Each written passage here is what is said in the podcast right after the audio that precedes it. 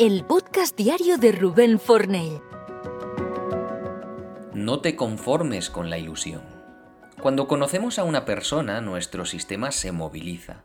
Se encuentra ante millones de incógnitas sobre cómo será la persona, cómo seremos para esa persona, qué podría pasar con esa persona. Nuestro cerebro, al que no le gusta la incertidumbre, monta esa conocida película a modo de salvación de la angustia por manejar tantas incógnitas. Nos manda señales emocionales como los nervios, la excitación. Básicamente nos ilusionamos. Y en esa ilusión hay todo un mundo construido de forma inconsciente.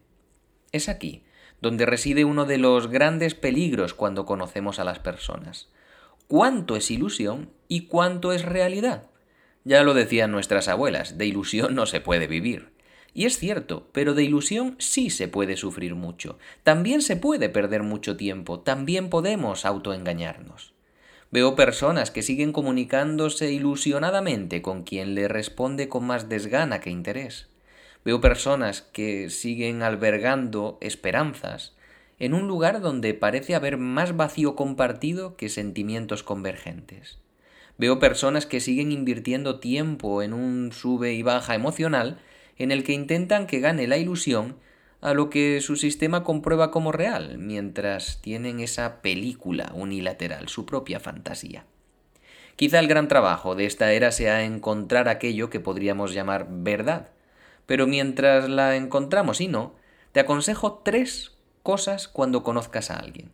Primera, define claramente cuál es tu normalidad. Es decir, para mí es normal y sostenible que nos mandemos un mensaje al día, o no, para mí es deseable y razonable que en esta fase pues nunca hablemos por teléfono y ni nos veamos, pero que sí hablemos por WhatsApp.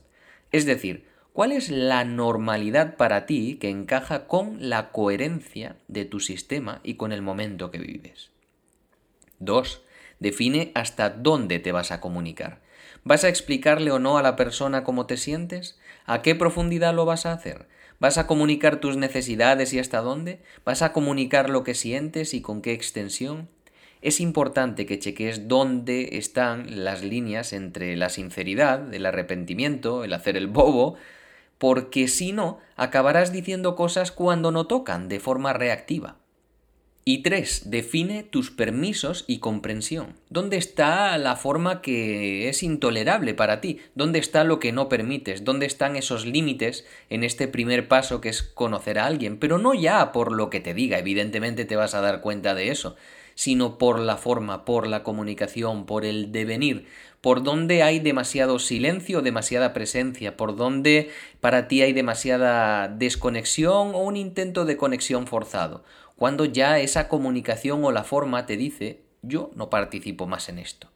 Y es fundamental que conozcas tus requisitos de salida dentro del conocimiento de ti y cuando conoces a alguien, porque es lo que te salvará de sufrir eh, cómo se desmorona una falsa ilusión cuando ya la realidad se impone sin posibilidad de obviarla.